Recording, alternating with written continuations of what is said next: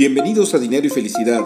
Tu servidor Alberto Tobar te invita a reflexionar sobre el coaching de vida y las finanzas personales, con el único fin de que te sea útil para alcanzar tus objetivos y sueños. Sígueme en tu plataforma favorita de podcast, mándame tus comentarios y dudas. Me puedes encontrar en redes sociales con mi nombre Alberto Tobar Castro.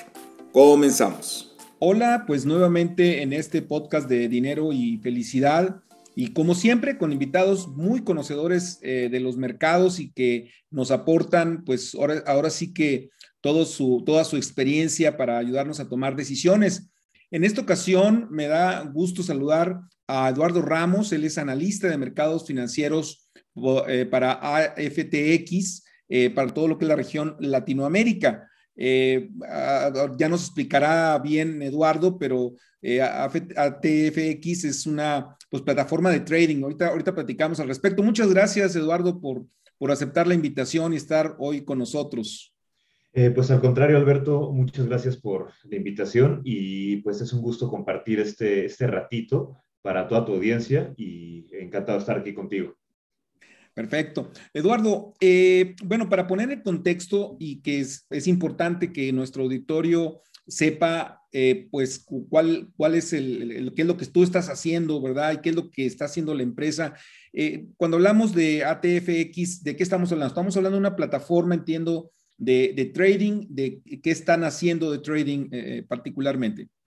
Muy bien, a grandes rasgos y para no meternos en detalles abruptos, eh, ATFX somos un broker, eh, es decir, el intermediario. Somos una empresa que permite que cualquier individuo de cualquier perfil pueda comenzar a invertir, si es que, bueno, es principiante, si ya tiene experiencia, es una opción adicional con mucho valor y si ya eh, hay muchos traders expertos, pues también damos muchas herramientas que les ayudan y, suman a toda su, operativa, ¿no? En sí eso es lo que hacemos acceso, damos acceso a los mercados de una manera segura, confiable y además, pues, mucha información de mercados. Ahora, estoy, eh, eh, y corrígeme si me equivoco, porque estuve viendo por ahí su, perfil, su perfil. Eh, ustedes están haciendo trading, pero están más como enfocados hacia la parte de lo que sería índices, forex, criptomonedas. también están haciendo brokerajes directamente de, de títulos específicos o, no? ¿Es básicamente estos, estos mercados? Eh, tal cual lo, has mencionado, eh, es, es, así. Como títulos no tenemos, bonos tampoco. Sin embargo, la apertura a los mercados financieros que, quedamos es justo a esas divisas, que es el mercado Forex, conocido coloquialmente, eh, índices bursátiles, acciones tanto americanas, europeas y asiáticas, también materias primas, por ejemplo, ahorita con todo el tema de Rusia y Ucrania, el oro y el petróleo están sonando por todos lados, máximos luego caen y, demás. Eh, también criptomonedas, las principales, no a todas, hay miles de criptomonedas, entonces tenemos un, núcleo pequeño en el cual eh, la gente puede encontrar mucha información acerca de estas criptomonedas y tomar buenas decisiones. Y eh, aunado a eso, también damos acceso algunos futuros de algunos instrumentos. Eh, a grandes rasgos, esos son los mercados a los que la gente puede eh, aspirar a operar con nosotros. Ahora, ahí, ahí te va una, una pregunta que creo que es muy importante porque de alguna manera la hemos venido comentando en este espacio. O sea, ¿qué tan válido o qué tan recomendable es que una persona esté eh, tomando inversiones o haciendo inversiones a través de estas plataformas de trading? Porque lo que entiendo es que tú tienes una aplicación y tú eh, ingresas un determinado monto y estás haciendo operaciones con ese, con ese monto. Eh, eh, en, lugar de ir a una casa de bolsa, este, tener, vamos a decir, la asesoría de un ejecutivo en una casa de bolsa, este, ¿cuál, cuál, es, cuál, sería, vamos a decir, las ventajas, desventajas o qué, qué le recomendarías a la gente en, en cuanto a usar este tipo de plataformas? Eh, muy bien, eh, qué gran pregunta. Eh, realmente como ventajas y desventajas podemos encontrar muchos puntos. sin embargo, hay, hay, algo interesante que no solamente va para México, sino para toda, toda Latinoamérica en la cuestión de invertir en los mercados. como bien sabemos, muchos países latinoamericanos se consideran países en vías de desarrollo. Es decir, tanto la economía individual no es tan fuerte. Ah, sabemos que, que, los ingresos son como, tienen una media muy marcada y, no se puede invertir las mismas cantidades que, por ejemplo, en Europa o en Estados Unidos o en cualquier parte del mundo. Entonces, eh, nosotros damos el acceso para que cualquier persona a partir de cualquier capital, vamos a ponerle más o menos a partir de 100 dólares, que son cerca de 2 mil pesos, eh, pueda empezar a operar los mercados. Y aunado a esto, aquí es donde viene eh, ese balance entre ventajas y, desventajas, ¿no? Por ejemplo, si tú y yo queremos ir a, invertir directo en la Bolsa Mexicana de Valores, necesitamos también un intermediario, digamos un broker, pero generalmente son las casas de bolsa. Y estas, pues te piden ciertos capitales, ¿no? Que a veces no están tan a la mano de, de cualquier individuo. Entonces, desde la facilidad de poder entrar a los mercados con un capital pequeño, como el aperturar una cuenta, literalmente requieres dos, este, dos eh, documentos, tu, tu, identificación, como el INE, pasaporte y un comprobante de domicilio. Y el poder tener una manera de depositar el capital sencillo, eso ya tienes ahí una ventaja contra las casas de bolsa. Otro punto importante. Eh, aquí en este tipo de mercados, que son es un mercado de derivados, vamos a decirlo así, es decir, se llaman contratos por diferencias, eh, lo que te permite es que con capitales pequeños tú puedas eh, negociar en el mercado real una microfracción inclusive de, por ejemplo, de un, contrato de oro, ¿no? Por ejemplo, que son 100 onzas. Entonces, eh, tú ahí podrías negociar como una onza, ¿no? El valor de una onza en el mercado con algo que se llama apalancamiento, que es una herramienta en la cual nosotros damos también asesoría de cómo poderlo utilizar de una manera correcta, porque los productos apalancados tienen cierto riesgo eh, en sí todos los mercados tienen cierto riesgo, lo sabemos, pero eh, es importante como enseñar a las personas cómo utilizarlo y, no eh, que no hagan, tomen decisiones que puedan poner en riesgo su capital, ¿no? Entonces, perdóname, para entender el tema del apalancamiento, este, y corrígeme de nuevo si me equivoco, porque tú eres el experto en este tema, pero estamos hablando de una operación que si yo estoy metiendo, vamos a decir, un dólar, realmente esa operación se está haciendo como si fuera por 10 dólares o, X cantidad.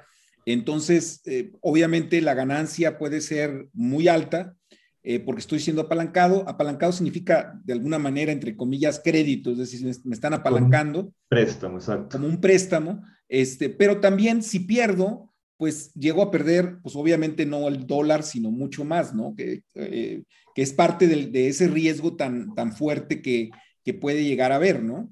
Exactamente, tal cual lo has dicho, es así. Sin embargo, eh, en la plataforma que, la que la gente puede hacer trading, eh, que se llama MetaTrader 4, es como la más popular en esta, en esta industria a nivel global, eh, hay ciertos, cierto tipo de órdenes. Una orden es básicamente lo que tú quieres que se haga en el mercado, que te permiten limitar y poder gestionar el riesgo. Entonces, para todo eso, bueno, tu servidor también semanalmente doy, webinarios, doy webinarios con el fin de que, de que todas las personas puedan primero comprender los conceptos y ya que los tengan eh, comprendidos, pues bueno, ya puedan estar operando de una manera responsable, ¿no?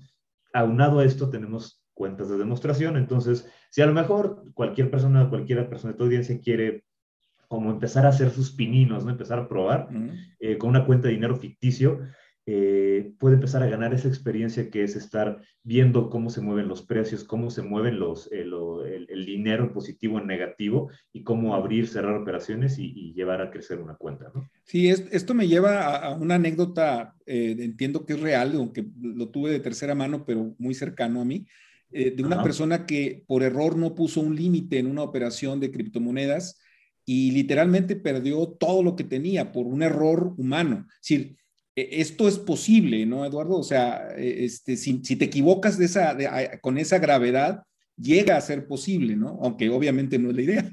Eh, sí, exactamente, justamente e, es así. Y, fíjate que es algo, eh, dentro de todo este, este gremio, es algo normal que llega a suceder muy seguido, eh, porque los mercados, por ejemplo, cuando estamos viendo el gráfico, cuando escuchamos las noticias de que a lo mejor el peso subió, de que el, dólar bajó y etcétera, etcétera, eh, todo eso se, se, basa en factores psicológicos del mercado. Y así como el mercado se mueve por esos factores psicológicos, nosotros como inversionistas minoristas también, o sea, eh, no sé, por ejemplo, hace, hace un tiempo cuando el Bitcoin estaba llegando a máximos, el año pasado, eh, la gente estaba metiéndole, metiéndole, metiéndole, metiéndole dinero a Bitcoin y resulta que de repente, pues el mercado, como siempre, o sea, sube y corrige, ¿no? Y se ajusta. O sea, no, no, no todo siempre sube eternamente. Entonces, eh, eso es clave, ¿no? El, el, entender que al operar con dinero, nuestras emociones eh, eh, van a tener cierto papel ahí y también hay que aprender a dominarlas, ¿no? Entonces, eso es como un puntito clave. Y para los que estén empezando, vayan a empezar, enfocarse en activos que tengan cierto entendimiento, es decir, eh, por ejemplo, el dólar peso, ¿no? Estamos aquí en México, sabemos cómo va la economía mexicana, sabemos que la inflación está eh, algo alta, digo, ha estado mucho más alta anteriormente, hace como 30 años, pero eh, al final de cuentas estamos en un nivel alto de inflación y podemos más o menos ir viendo, de acuerdo a lo que haga Banjico, por ejemplo, que se pueda estabilizar un poquito el peso, ¿no? Que no van a dejar que que se vaya a los niveles que estuvo en 2020 en pandemia, ¿no? Que casi hasta los 25 pesos, una cosa así, ¿no? Entonces, con esa información y con un activo que tengamos cierto entendimiento, podemos eh, como incursionar en este, en este mundo de los mercados de las inversiones de una manera más, eh, más guiada, más sabia, ¿no?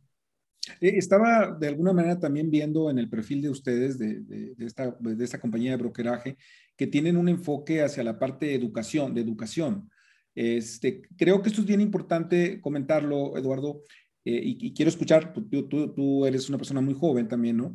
Pero yo lo que he visto es que este, eh, este tipo de plataformas a través de hacer, hacer un, una, un trading literalmente en tu celular, ¿verdad?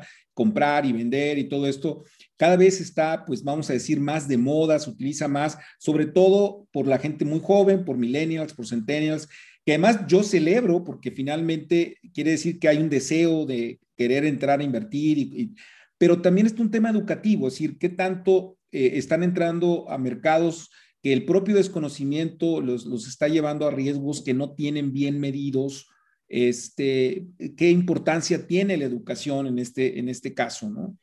Eh, la realidad es que eh, no, no tan solo en los mercados financieros, la educación creo que es la base para todo, eh, para poder desarrollar algo bien, eh, cualquier negocio, ¿no? Cualquier inversión, ya sea que pongas una, hasta una taquería, o sea, necesitas conocer esto, más o menos cuánto cuesta los insumos y cuánto le puedes sacar, ¿no? Y cómo llevarlo bien.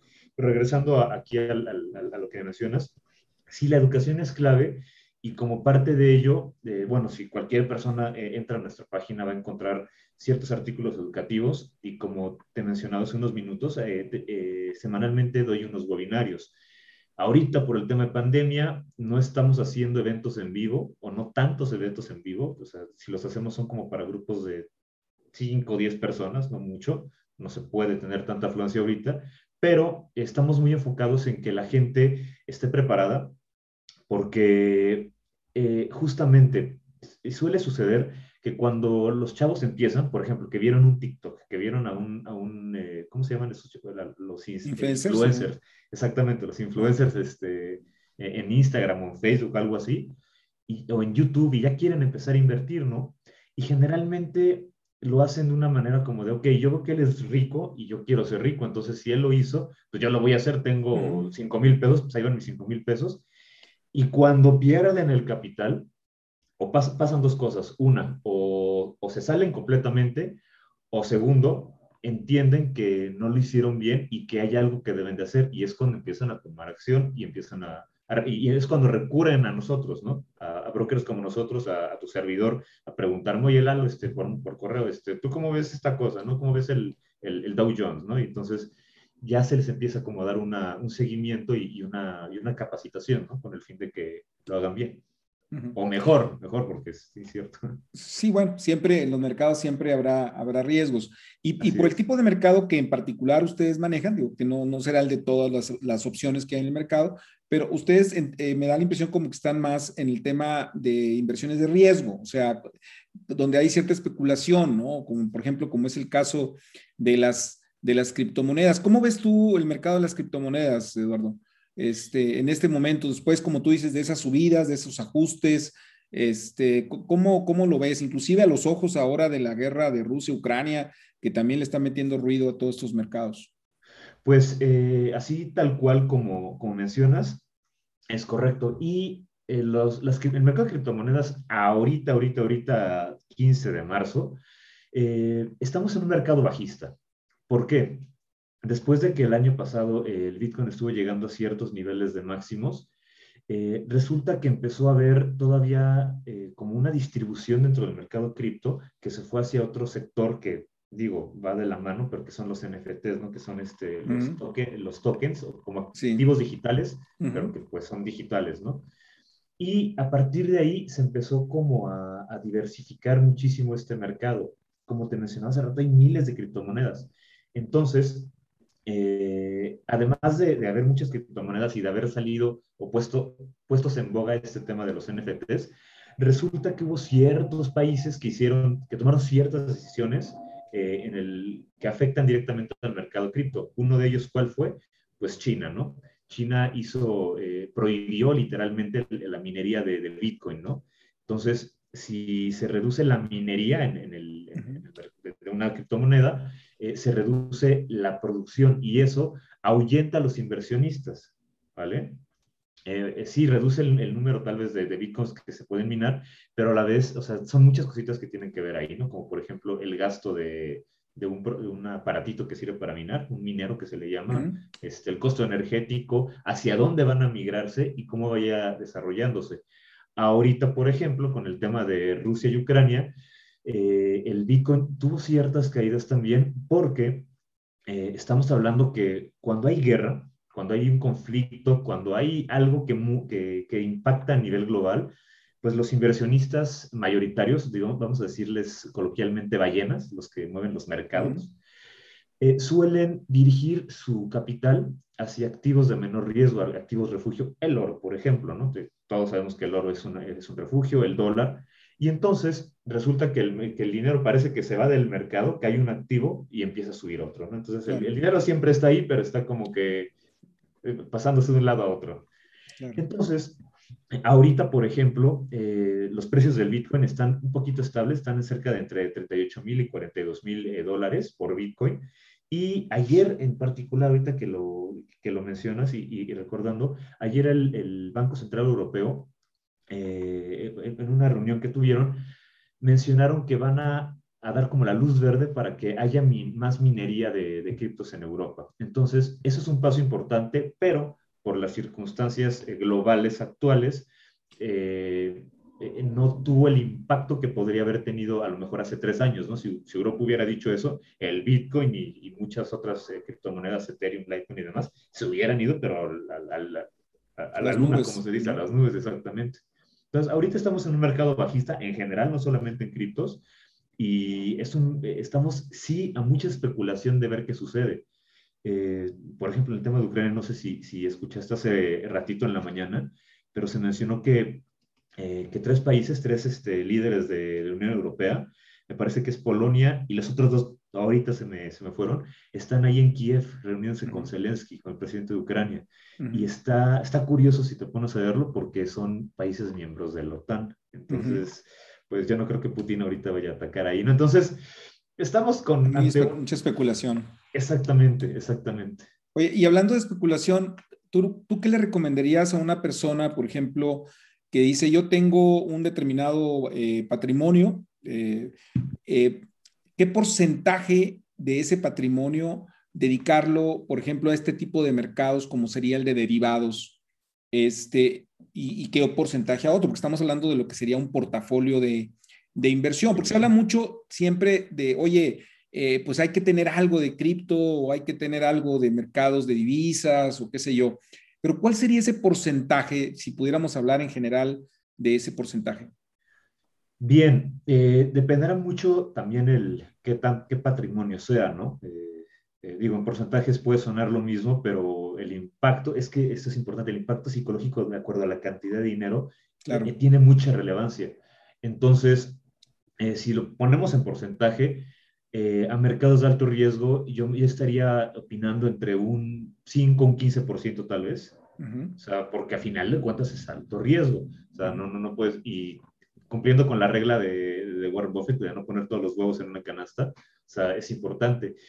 Y, y con ese 15%, vamos a fijarlo ahí en 15%, al tener acceso a diferentes mercados, sí para especular y con probabilidades de tener eh, eh, beneficios altos por el apalancamiento y controlando las pérdidas, ese, ese 15% puede crecer siempre y cuando lo veamos para mediano y largo plazo, no para el corto.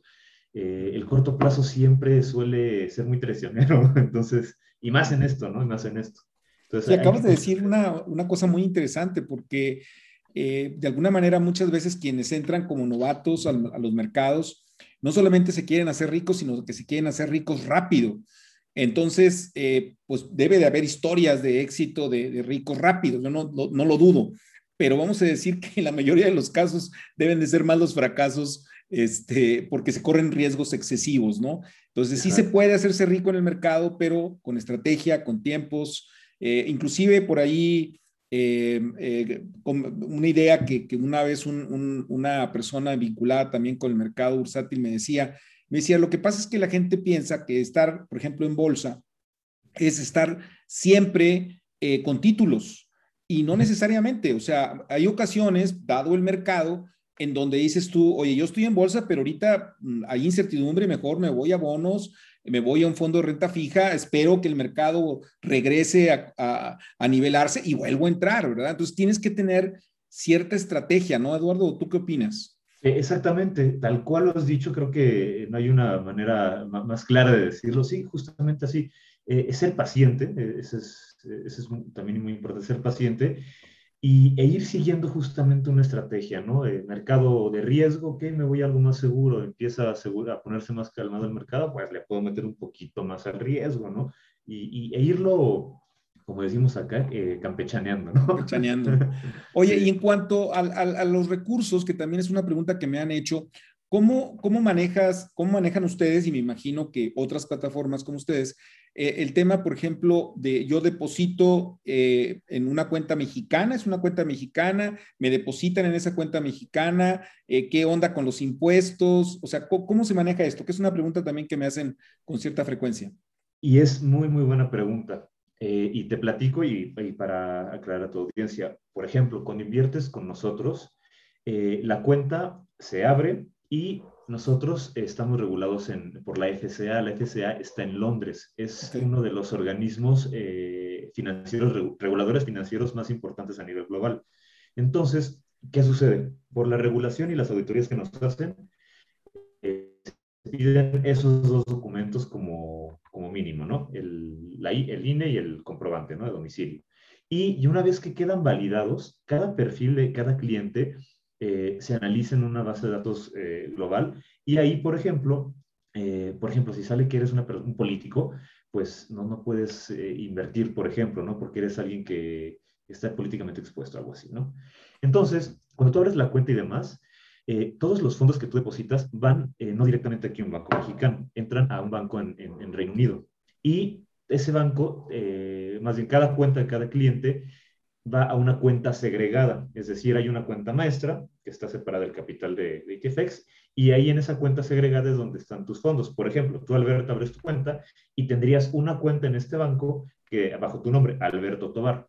Entonces, de esa manera tú depositas el depósito se ve, no sé, reflejado en cuestión de minutos.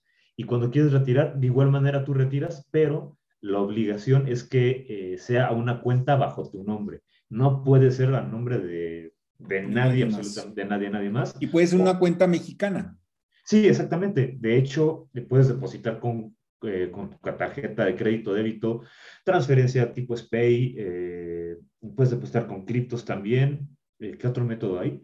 Eh, ah, con wallets, por ejemplo, como Skrill, eh, Skrill que es muy popular, Neteller, hay otra ahí que se llama Perfect Money y, demás. Hay muchas opciones y el retiro siempre va a ir hacia la cuenta donde, donde vino el capital, ¿no? Eh, primeramente.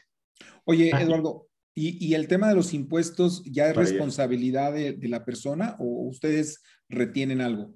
Sí, justo para allá iba a tocarte. Nosotros no retenemos eh, nada porque a final de cuentas la inversión que, que, cada, cada cliente está haciendo es una inversión, eh, digamos, de aquí en México, aunque el dinero vaya eh, a Reino Unido y, y, en los mercados, digamos que es inversión en el extranjero. Así es como se declara.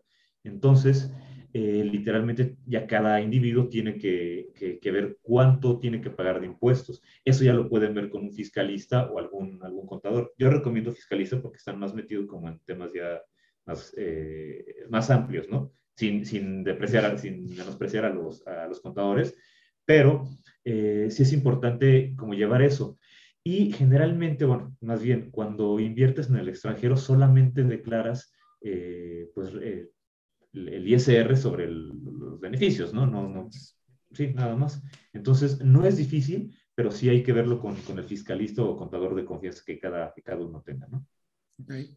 Eh, ¿Tú cómo ves el tema del riesgo? O sea, me refiero, estás invirtiendo con, con una empresa que no está en México, está en Inglaterra. Este, entiendo que si los montos son pequeños, la gente podría decir, mira, ok, pues si me bailan con 100 dólares, pues no pasa gran cosa, ¿no?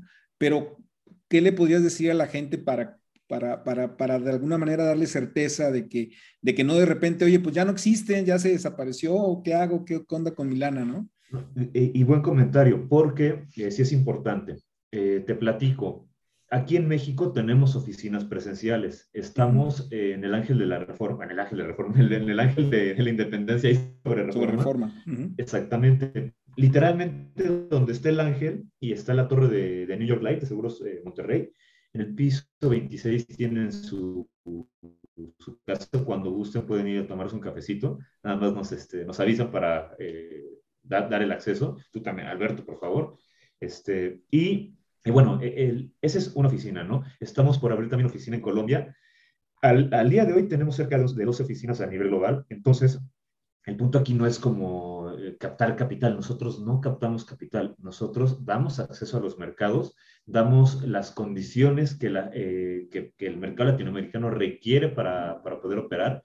Y aunado a eso, damos por eso la educación, ¿no? Con el fin de que la gente lo haga bien y nuestro plan es seguir creciendo y ser el, el, pues el broker número uno en, Latino, en Latinoamérica y, y a nivel global, ¿no? Y la ganancia de ustedes es a través de comisiones, o sea, que ¿cuánto están cobrando por operación o cómo está el tema ahí? Bien, nosotros eh, lo que hacemos es que cuando tú operas un activo, tienes eh, a la vista dos precios, el precio de compra y el precio de venta de un activo, ¿vale? Por ejemplo, supongamos, eh, a esto se le llama spread, que es la diferencia entre el precio de compra y el precio de venta.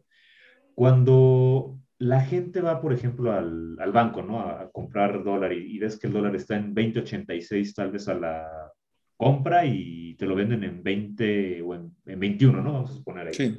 Esa diferencia es lo que gana el banco, no es el spread.